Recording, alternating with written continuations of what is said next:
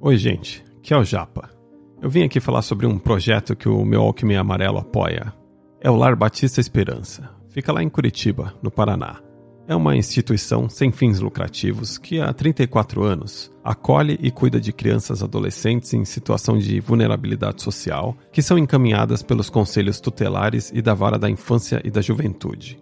Falando de forma simples, são crianças vítimas de abandono, violência ou que tiveram seus laços familiares rompidos temporariamente.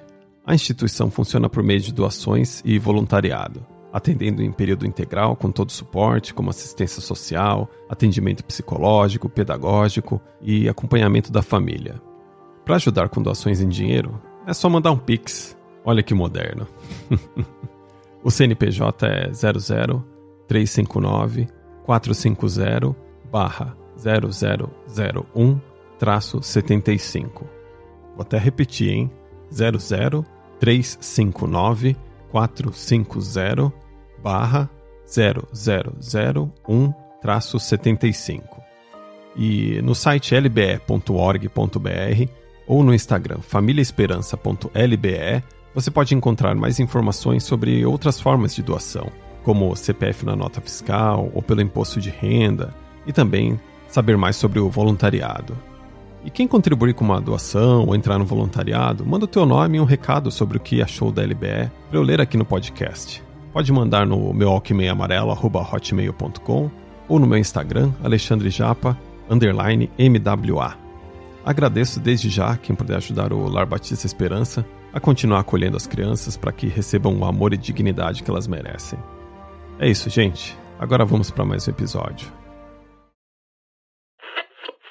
Meu Alckmin Amarelo, Volume 2, podcast musical com histórias dos amigos do Japa.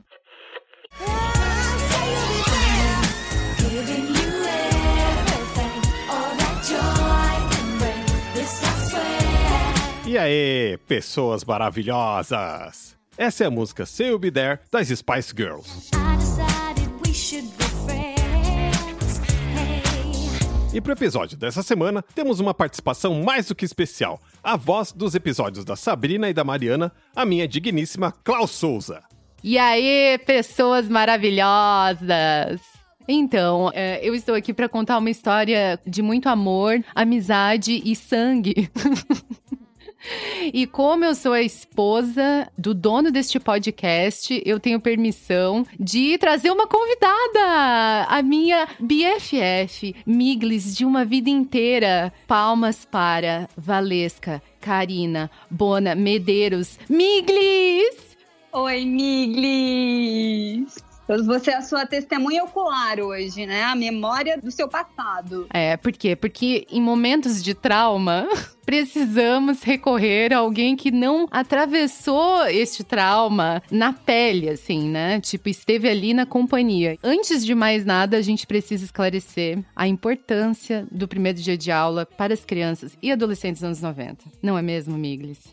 Todas as nossas conversas das férias eram em torno de que roupa usar no primeiro dia de aula, né, Miglis? Era um tema muito importante pra gente. Até porque em todos os outros dias do ano a gente ia usar aquele uniforme cafona azul, né? Então era, era o nosso dia. Era a chance da gente mostrar a nossa personalidade, quem a gente era realmente. Então, naquela época, o que, amiga? A gente não lembra o ano, não vamos nem falar o ano, mas a gente tava o quê? Na sétima série, né? 13 anos, amiga. 13 anos de idade, olha que lindo. E quem que era a grande influência para as nossas vidas? E pro modo que a gente se vestia, Miglis? As maravilhosas Spice Girls. Exato. Então, assim, a gente realmente usava boca de sino, tênis plataforma, avá mesmo, nossa senhora. Eu lembro, amiga, do seu tênis plataforma maravilhoso. Aquilo era um All-Star? Com cores pastéis maravilhoso. E lembrando que a gente tinha, inclusive, um grupo das Spice Girls, né, amiga? Com direito a carteirinha, pirulitos das Spice Girls, adesivos, éramos muito maravilhosas. Então, inspirada nisso, eu decidi o quê? Que seria uma ótima ideia eu ir tipo Spice Girls, mas, né, fazendo um show. Então, é lógico que dentro de um contexto de uma escola adventista, isso é bem, nossa, é ideal pro momento mesmo, né? E aí eu vou fazer questão de descrever meticulosamente o meu look. E a minha amiga maravilhosa vai me ajudar caso eu esqueça de algum detalhe. eu tava toda de branco, sandália plataforma toda transparente, calça boca de sino, branca, lógico, e cada perna tinha dois rasguinhos com uma transparência. Ai, amiga, mas eu preciso dizer que você tava arrasando aquele dia. Ah, amizade, né? Realmente, amizade de muitos anos, gente. Vocês não estão entendendo. o amor transpraça. Aí a blusa, eu lembro que ela era transparente também. E ela era branca, óbvio, né? E com essa transparência, eu lembro que dava pra ver meu sutiã. O que é um tanto perturbador, se for parar pra pensar, né? Agora, com 13 anos, assim, né? Numa escola adventista, realmente era completamente inadequado para o momento. Mas me deixaram entrar. Isso é uma coisa que eu, que eu fico de cara até hoje. Para quem não conhece, escola adventista, você não pode fazer uma série de coisas, pelo menos na nossa época, né? Sim, não pode usar nem brinco, nenhum adereço, na verdade, né? Maquiagem muito forte. Pensando bem, assim, foi, acho que foi um divisor de águas aquele dia. Exato. E aí, assim, é bom destacar também que eu não era uma guria miúda. Corpão, né, amiga? Como você sempre teve. Seu corpão de violão, naquela roupa maravilhosa branca, só dava você na escola. Praticamente uma Kardashian. a gente tava na área do ginásio. Uhum. Aquelas cadeiras de plástico brancas combinando com a sua roupa, né, amiga? Exato. Ai, maravilhoso. Exatamente. E aí chegou um certo momento que eu senti algo estranho na região das partes baixas. E aí, é, tem alguma coisa estranha na minha calça, amiga? Amiga, vazou. Era uma manchinha minúscula de sangue, era muito pequenininha. Mas a gente ficou muito desesperada. e aí eu lembro que a gente fez o que todas as meninas fariam num momento de tensão, né, amiga? O que que foi? Para onde a gente foi? Pro banheiro, né? Tentar lavar aquela manchinha maravilhosa. Eu lembro de mim mesma, de calcinha, no banheiro, né? Que era aquele banheiro coletivo, apoiada na pia, do lado da Vá. Vou fazer minha meia culpa aqui, amiga, porque no fundo acho que fui eu que te incentivei a lavar essa calça, né? Nem precisava. E aí, assim, bom destacar que não é um vermelho vivo, né? É um, é um vermelho escuro, assim. É uma coisa meio amarronzada, assim, né? Então, é uma coisa escura que pode ser confundida com o quê? Cocô. É verdade. que seria pior, né? Menstruação tabu, humilhação cocô. Não sabemos. Fato é que a gente não soube lidar, né, amiga, com a situação. Ficamos muito emotivas lá na pia do banheiro. Exato. Então, aquela manchinha que era minúscula, só naquela parte interna da calça, assim, né? Onde fica a pepeca, virou o quê? Quando a gente esticou, amiga, a calça virou que uma grande circunferência roseada em toda a região da frente. Um globo rosa. e aí o que aconteceu? Eu comecei a chorar, humilhada de calcinha no banheiro.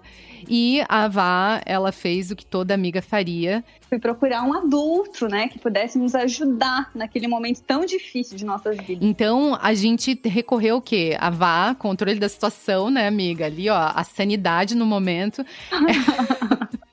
o cérebro da operação, né, foi procurar quem? A bibliotecária. E aí, o que aconteceu? A moça da biblioteca, eu não consigo me lembrar do nome dela. Fábio, claro, a gente chamava ela de Fábio, não era? Então, a Fábio, ela veio e ela me deu uma calça do uniforme do colégio, assim, que sabe-se Deus. Qual que era a procedência daquilo? Não sabemos. E aí, ela fez um negócio que até hoje a gente não consegue entender o porquê.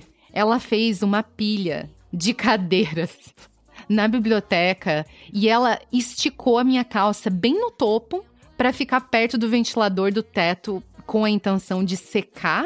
Fica o questionamento. Resumidamente, eu e, e minha BFF Vá, a gente perdeu o dia todo humilhadas, escondidas, na, variando entre biblioteca e banheiro.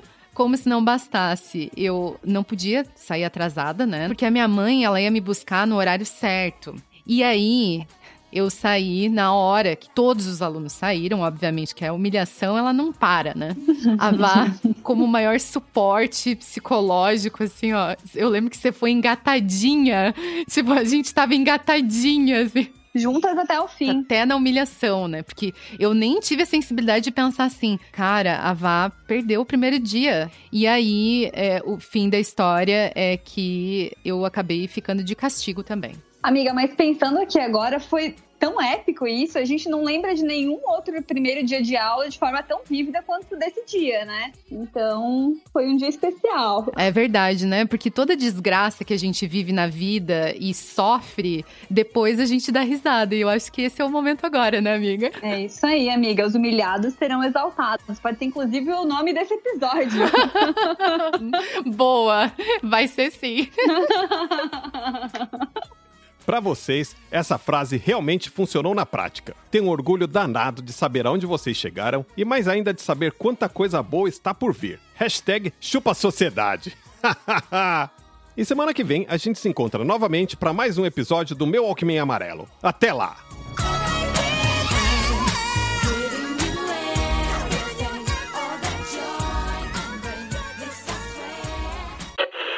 E era isso. Qualquer coisa, não me liga. Então, tomou conta do meu microfone no episódio de hoje, né?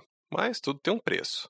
E o seu vai ser gravar também um lado B. Conta uma história bem cabreira aí pra gente, vai, amorzinho.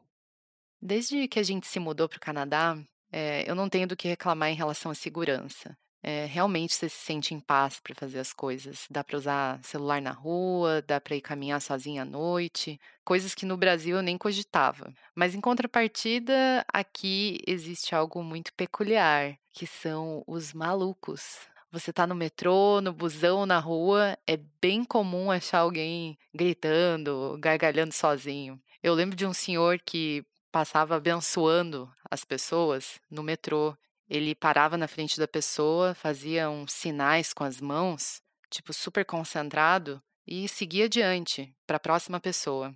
Inclusive, ele fez isso duas vezes no Chan, criador deste podcast maravilhoso. Tinha uma outra mulher que saía gritando pedindo dinheiro, mas ela fez uma música para isso. Ela cantava e rimava. E eu fiquei com aquilo, cara, dias na cabeça. Muito esperta, né?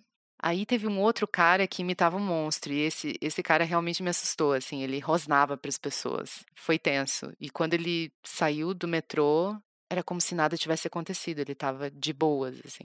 Um outro cara é, que, nossa, que assim que eu e o Chan a gente saiu do elevador, ele foi do elevador do metrô mesmo, né? Quando a gente está saindo da estação. Ele começou a perguntar um monte de coisas sem sentido. Vocês estão numa peça de teatro? Porque saindo assim do elevador, parece que vocês estão fazendo alguma coisa importante. Como é que eu chego ali? Ai, ai. Teve um, teve um crossdresser que a gente foi ajudar na rua, porque parecia que ele estava passando mal, assim. Eu não sei qual é o pronome de preferência dessa pessoa, né? Então vamos dizer que eu vou usar eles, deles. É, eles estavam com um salto alto e, como eles não conseguiam ficar de pé, chegou uma mulher chinesa para ajudar e ela tirou os sapatos deles e ela começou a discutir com ele na língua dela. E eles queriam colocar os sapatos de volta e isso irritava cada vez mais aquela mulher. Foi foi intenso, mas ninguém, ninguém chega perto da mulher da Wi-Fi quebrada. Eu tava naquele dia super tranquila, coisa que já é sinal de desgraça à vista, né? Eu acho que eu estava indo no mercado e aí senta uma mulher cheia de malas perto de mim. Todos nós sabemos que os fones de ouvido, eles não só servem para o entretenimento no transporte público, né? Mas para proteção do seu espaço. E naquele momento, eu estava procurando meus fones na bolsa. Aqueles poucos segundos de bobeira. Aí essa mulher começou a puxar papo, super normal, assim, perguntando sobre como chegar em determinada estação e tal. Até que ela começou a vir com uns papos muito loucos, que precisava de ajuda, porque ela e o marido estavam na lista negra do governo e por conta disso ela não conseguia alugar nenhum lugar para ficar. Ela era muito convincente. Tipo, ela falava as coisas em detalhes, sabe? No melhor modo mestre RPG. E eu falei que eu, cara, não, não poderia ajudar e que seria melhor ela procurar um advogado. E aí ela falou que tentaram matar ela e que por conta disso a Wi-Fi dela quebrou num acidente de carro. E quando ela falou Wi-Fi, ela apontou para a cabeça dela. Ai, ai, eu juro que eu reuni assim todas as minhas forças naquele momento para não rir e, e eu pensei, ok, vou entrar nessa. Quem me conhece sabe que Eu, eu gosto de dar corda para situações loucas como essa, né? E eu não parei de falar com ela até chegar na minha estação. Sabe quando alguém fala tanto que você se perde nos olhos da pessoa e parece que você tá, tipo, num outro mundo? Eu tava no mundo da loucura dela e foi foi maneiro. No fim, ela ela me disse que eu era uma pessoa muito boa e que normalmente os canadenses são muito fechados e preconceituosos e que ela tinha ficado feliz de me conhecer. Eu desejei boa sorte para ela e a gente se despediu. Sinceramente, eu só espero que ela tenha consertado a Wi-Fi dela. Ficha técnica. O meu Walkman Amarelo é um projeto idealizado por Alexandre Japa, textos criados por Alexandre Japa, artes gráficas pela ilustradora maravilhosa Klaus Souza, edição e publicação Alexandre Japa.